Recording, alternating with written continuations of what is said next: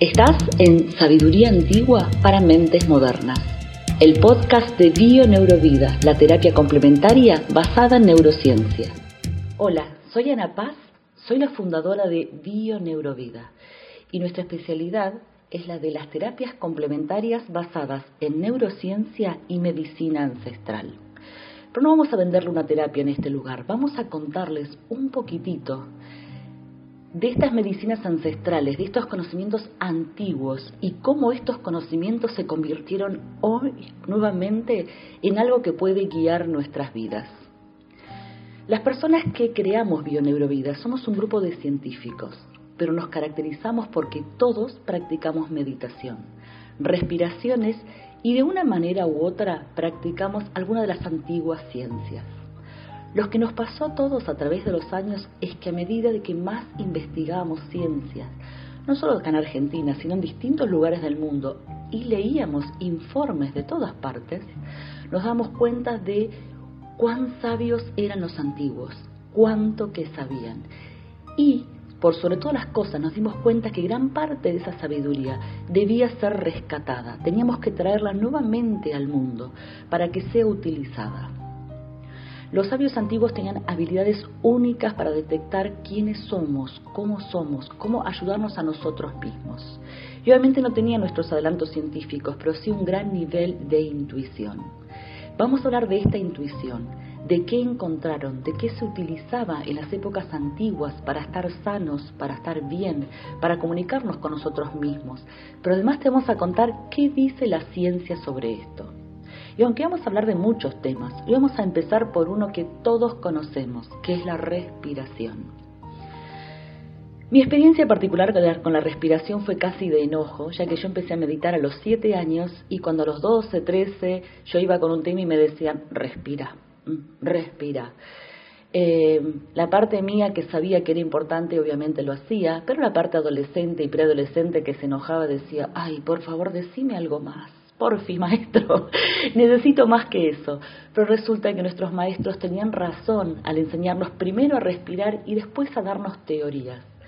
Y eh, vamos a hablar de esto, de qué es la respiración, de por qué se utiliza tanto en las medicinas ancestrales. Hay una parte que todos conocemos, ¿sí? Lo primero que hace un bebé cuando nace es respirar. Y nosotros podemos estar días sin comer, mucho tiempo sin beber agua, pero sin respirar, al poquito tiempo empezamos a tener daño cerebral y morimos. ¿Quién no vivió un atraganto con algo y la desesperación de sentir que el aire no entra? La respiración es indudablemente importante para nuestra biología, para nuestra vida, para poder alimentarnos, para poder digerir, para muchos procesos internos que tenemos en nuestro cuerpo. Pero la respiración va mucho más allá de eso. Pensemos en cuánta importancia le dieron los antiguos maestros de todo el mundo a la respiración. La respiración tántrica, la respiración hinduista, la respiración en los maestros tibetanos, en Japón, en China, incluso en la escuela chamánica, que no se hablaba demasiado de qué hace una respiración, pero todas las técnicas de trabajo interior tienen distintas respiraciones. Y esto se debe a que la respiración, más allá de la importancia biológica que tiene, es el idioma del inconsciente. El inconsciente, y vamos a decirlo en muy pocas palabras, es toda esa parte de nuestra mente, y nosotros vamos a hablar mucho de qué significa mente. Mente no es razonar, mente no es esta que está hablando o la que elige. La mente es algo mucho, mucho más profundo. ¿Sí? Vamos a hablar de qué decían de la mente los antiguos y qué dicen los nuevos científicos de la mente. Pero vamos a quedarnos en un concepto chiquitito que necesitas saber para entender por qué respiramos y por qué la importancia de conocer las muchas formas de la respiración. El inconsciente es esa parte de nosotros que viene desde que nacemos. ¿sí? Obviamente sigue evolucionando, pero nosotros nacemos con el inconsciente. Un bebé cuando nace eh, no le tenemos que enseñar a respirar, ni a comer, ni a digerir. No le tenemos que enseñar cómo llenar su pañal, eh, cómo empezar a buscar en ese mundo, toda la curiosidad, toda esa fuerza de vida es parte de nuestro inconsciente. Cuando éramos cavernícolas y todavía no teníamos un idioma hablado, nuestro inconsciente eh, nos permitía comunicarnos. Y no hablo de gestos ni de ruidos, hablo de qué me dice el sol, qué me dice el agua, qué me dice mi alimento, qué me informa lo que estoy comiendo, lo que estoy viviendo, qué me informa mi cuerpo, el entorno, la realidad y las otras personas, qué percibo del mundo, qué me informa mi tribu, mi manada y hoy mi familia.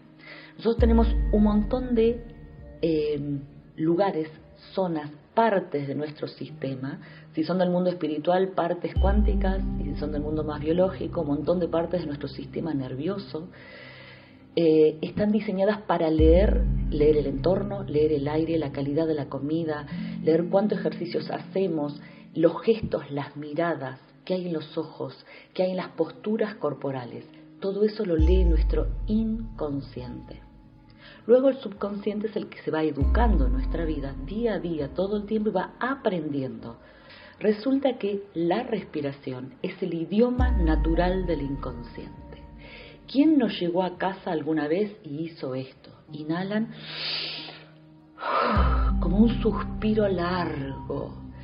Y a la segunda vez que suspiran, vieron que se le bajan los hombros, se les descontractura la espalda, se acomoda todo con una simple respiración cortita.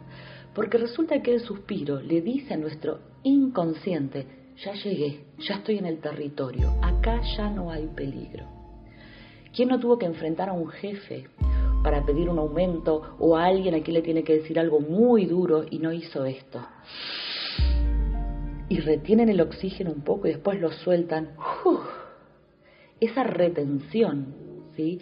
Produce dentro de nosotros un movimiento de neurotransmisores y de alerta dentro del sistema nervioso que hace que prestemos atención y nos preparemos para una batalla.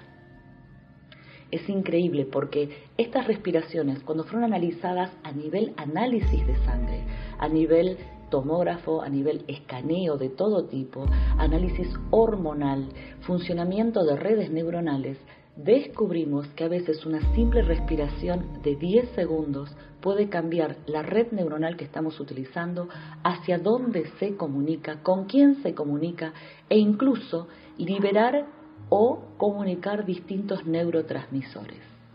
¡Wow! Esta es una de las primeras y más grandes sabidurías que deberíamos aprender de los antiguos. En Bioneurovida rescatamos respiraciones de todas partes del mundo, cómo se utilizaban y fueron analizadas. No todo lo hicimos nosotros. Por suerte, muchas personas del mundo estuvieron interesados en esto. Y rescatando un poquito de acá, un poquito de allá, un poquito de un país y un poquito de otro, ¿sí? a veces las respiraciones fueron rescatadas o los resultados se vieron casi como un efecto secundario de investigar estados alterados de conciencia, de investigar depresión, de investigar qué le pasa a un psicótico, a un neurótico, cómo respira, qué hace. A veces fueron solo efectos secundarios, pero pudimos rescatar todo ese mensaje. Y especialmente las que utilizamos son las respiraciones tántricas. El tantra llegó acá a Occidente muy asociado a lo sexual. Sin embargo, el tantra está un poco lejos de la vida sexual. Eh, se utiliza ¿sí? en, una, en un área como tantra sexual, pero el tantra original, el, el primario, es el manejo de la respiración para hablar con nuestros sistemas nerviosos, con nuestro inconsciente, con nuestro subconsciente y una forma de tenernos alineados, sanos y activos. ¿Y por qué el Tantra fue utilizado a nivel sexual? Y justamente porque cuando uno entiende cómo activar el sistema nervioso hacia un lado o hacia el otro, cómo producir dentro de nosotros distintos neurotransmisores, obviamente podemos utilizarlos con un fin práctico. Sin embargo, este fin práctico, en primer término, puede ser utilizado para nuestra salud.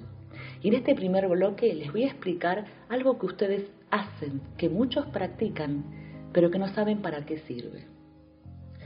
La respiración circular. La respiración circular es esta que inhala el mismo tiempo que exhala. ¿Sí? Yo inhalo en cuatro tiempos, exhalo en cuatro tiempos. Inhalo en cinco, exhalo en cinco. Esta respiración tiene una virtud que es muy importante, que es nivelar y armonizar el sistema nervioso autónomo.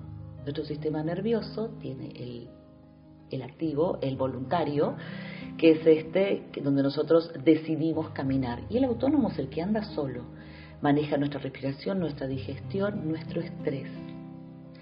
Cuando nosotros estamos acelerados, tenemos el sistema simpático. El simpático es el que nos activa, el que nos hace correr. Ese cuando uno dice estoy reestresado, en general habla de eso, de estar como pasado de rosca. Resulta que cuando respiramos rápido, eh, activamos este. Y cuando respiramos lento, con exhalaciones largas, activamos el parasimpático. Como cuando dormimos. ¿Vieron que uno sabe cuando alguien se duerme?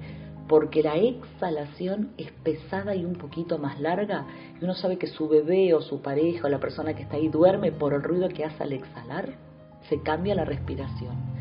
Resulta que las respiraciones circulares nivelan este, esta acción y este descanso, este producir células y reparar, este sistema inmunológico que necesita estar todo el tiempo activo, porque nosotros usamos el sistema inmunológico, y primero vamos a decir qué es. Es el sistema que tenemos para eh, luchar contra bacterias, virus, parásitos, hongos. No solo usamos cuando tenemos una gripe o estamos enfermos de una gastroenteritis. Todo el tiempo este sistema necesita estar eliminando lo que no nos corresponde. Nosotros tenemos miles de bacterias dentro nuestro, por algunas son compatibles con nuestra vida, de hecho viven con nosotros y son importantes para nosotros, y otras no tienen que estar con nosotros. ¿sí? Somos muy compatibles con un montón de cosas como seres orgánicos vivos y hay otras que no tienen que estar dentro nuestro. Y este sistema inmunológico que debería estar en un equilibrio perfecto de reconocer lo que tiene que seguir dentro nuestro y eliminar lo que no tiene que estar dentro nuestro para que estemos limpios y lúcidos y pendientes de la realidad y no estar todo el tiempo luchando o este, en una revolución interna asociada a la intoxicación necesita que estemos en equilibrio. Esta primera respiración que los antiguos, cuando uno va a aprender a respirar, cuando va a un templo, o cuando unas clases de yoga, o de medicina tibetana, o chamanismo, lo primero es equilibrio, respirar, estar en el eje, estar en el acá ahora. Y esta respiración circular es lo más básico que deberíamos aprender de la medicina antigua. Y es tan fácil de hacer Simplemente siéntense su sillita en su sillón, ¿sí? cierren los ojos y empiecen a inhalar y a exhalar. Y si se distraen, cuenten. Uno, dos, tres, cuatro. Exhalo. Uno, dos, tres, cuatro. Uno y después a cinco y después a seis y después a siete Obviamente si solo pueden respirar en tres o en cuatro, sirve igual, por supuesto, pero si pueden estirar esta respiración, resulta que el estirar esta respiración hace que el sistema nervioso autónomo reciba el mensaje de que podemos bajar el estrés. Bueno, este es el primer tema que vamos a hablar en este bloque. Los invitamos a seguirnos en este espacio de sabiduría antigua para mentes modernas, para realmente empezar a conocer qué es lo que los antiguos nos enseñaban y por qué la ciencia hoy lo avala o qué nos dice de esta gran sabiduría. Porque en este momento de la vida es al fin el gran momento en que la humanidad está lista para entender, para comprender y para autogestionar su propia vida. Un beso, nos vemos. Esto fue Sabiduría Antigua para Mentes Modernas.